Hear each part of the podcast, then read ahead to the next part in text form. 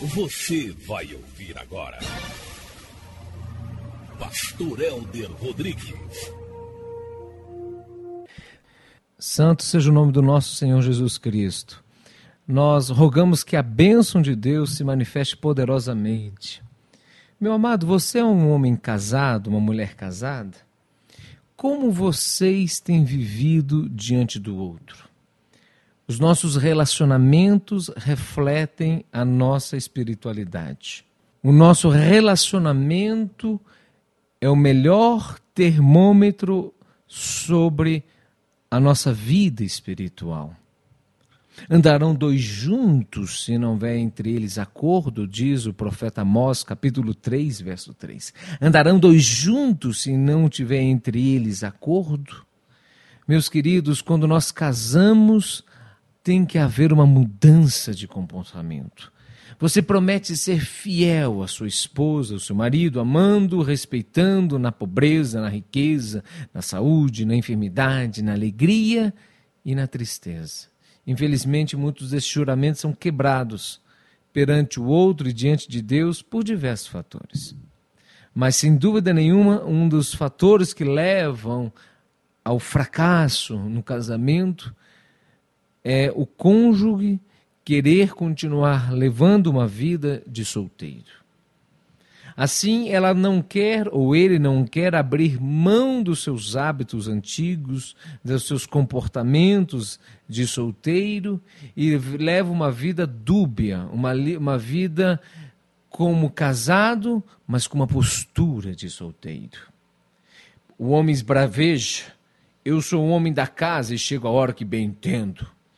Casar implica dar satisfação, de modo que já não são mais dois, mas uma só carne.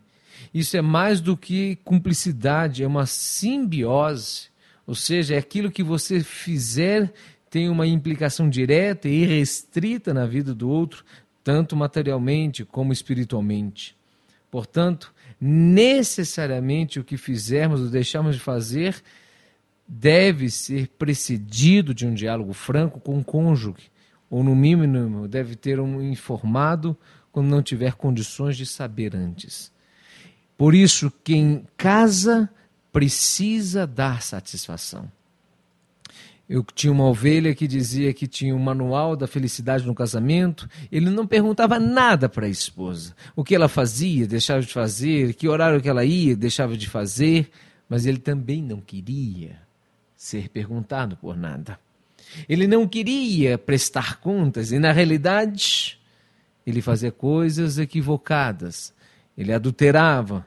E era por esta razão que ele não cobrava nada à esposa, porque ele não queria ser cobrado.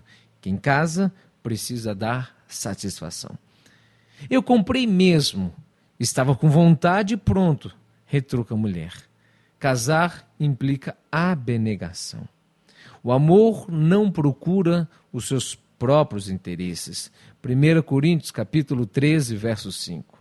Quanto mais altruístas formos, mais feliz faremos o outro. Normalmente, no início do casamento, o nível econômico de cada um cai. Assim, deve haver um acordo, projetos financeiros na vida conjugal. Casal que não faz planejamento junto está planejando implicitamente o fracasso do seu matrimônio. Compreendo, o princípio bíblico é andarão dois juntos se não houver entre eles acordo. Você nunca tem tempo para minhas coisas, se queixa ambos. Casar implica servir, dar tempo à pessoa, tempo de qualidade. A palavra que mais se encaixa completando o conceito de amor é servir, portanto, doação. Jesus não veio para servir, para ser servido, mas veio para servir, diz a palavra de Deus. Por isso ele doou a sua vida em resgate de muitos. Quando você casa, você não vive para si, uma vida de solteira, mas agora você vive para o outro. Desse sentido, meu querido, nós podemos passar um, um paralelo na nossa vida espiritual.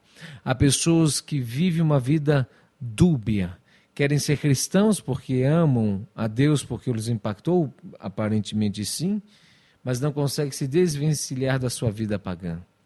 O amor, entenda isso, meus amados, minhas queridas.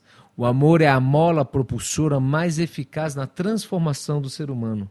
Nada, absolutamente nada, modifica tanto cada um de nós como um amor.